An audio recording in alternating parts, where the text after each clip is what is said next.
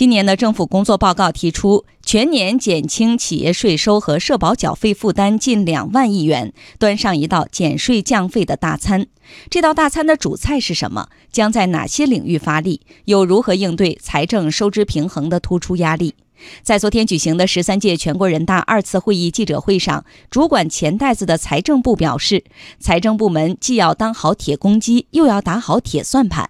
来听央广经济之声记者童亚涛报道。减税降费是今年积极财政政策的头等大事。对于今年政府工作报告端上的近两万亿元减税降费大餐，财政部部长刘昆在昨天的发布会上直言，深化增值税改革正是这道大餐的主菜。二零幺九年的减税降费的措施是以减税为主体的，大约占了七成。减税的这个份额里头，又以增值税的降低为主体。深化增值税改革是今年减税降费的核心内容。也就是主菜，实体经济毫无疑问是这道主菜最主要的服务对象。能否做到所有行业的税负只减不增？刘坤表示有信心，将制造业等行业现行百分之十六的税率降到百分之十三，将交通运输业、建筑业等行业现行百分之十的税率降到百分之九，确保主要行业税负明显降低。百分之六一档的税率的一些行业，我们会采取加计扣除的方式，让他们税负只减不增。降费方面，刘坤介绍，将明显降低企业社保缴费负担，下调城镇职工基本养老保险单位缴费比例，各地可降到百分之十六，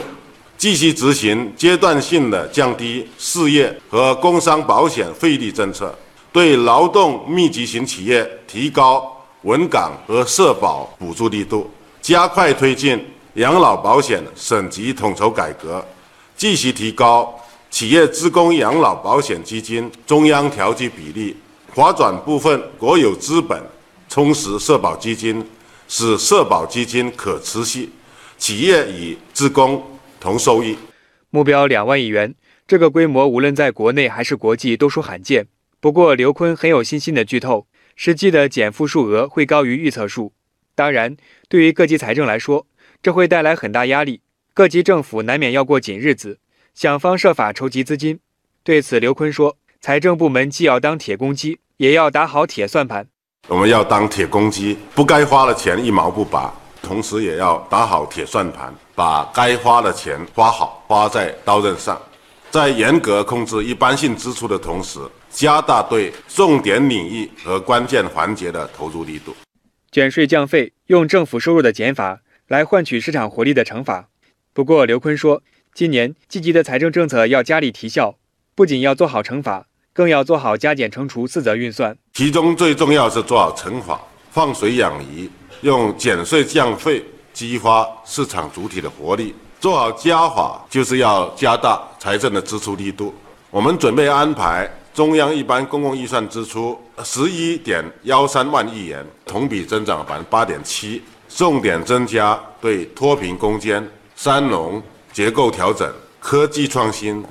生态环保、民生等领域的投入。同时，我们还要做好减法，坚持政府过紧日子，大力压减一般性的支出，严控三公经费的预算，取消低效无效的支出。此外，我们还要做好除法，破除体制机制的障碍，全面深化财税体制改革，更多应用市场化、法治化的手段，采取改革办法，着力促进中国经济高质量发展。养老金是老百姓托付给国家管理的养命钱。在回答中央广播电视总台记者提问时，刘坤表示，目前社会保险基金的运行情况总体良好，能够确保养老金按时足额发放。目前，全国社会保险基金整体上是收大一支的，滚存结余的规模仍保持不断增长的态势。初步的统计。去年全国企业自供养老保险基金的收入是三点六万亿元，基金的支出是三点二万亿元，当年结余是还有四千亿元，滚存结余达到了四点六万亿元。我们将不断巩固现有养老保险省级统筹的成果，并进一步规范有关的政策，在此基础上推动实现养老保险全国统筹。从今年的养老基金的安排情况看，各个省都能够做到平衡。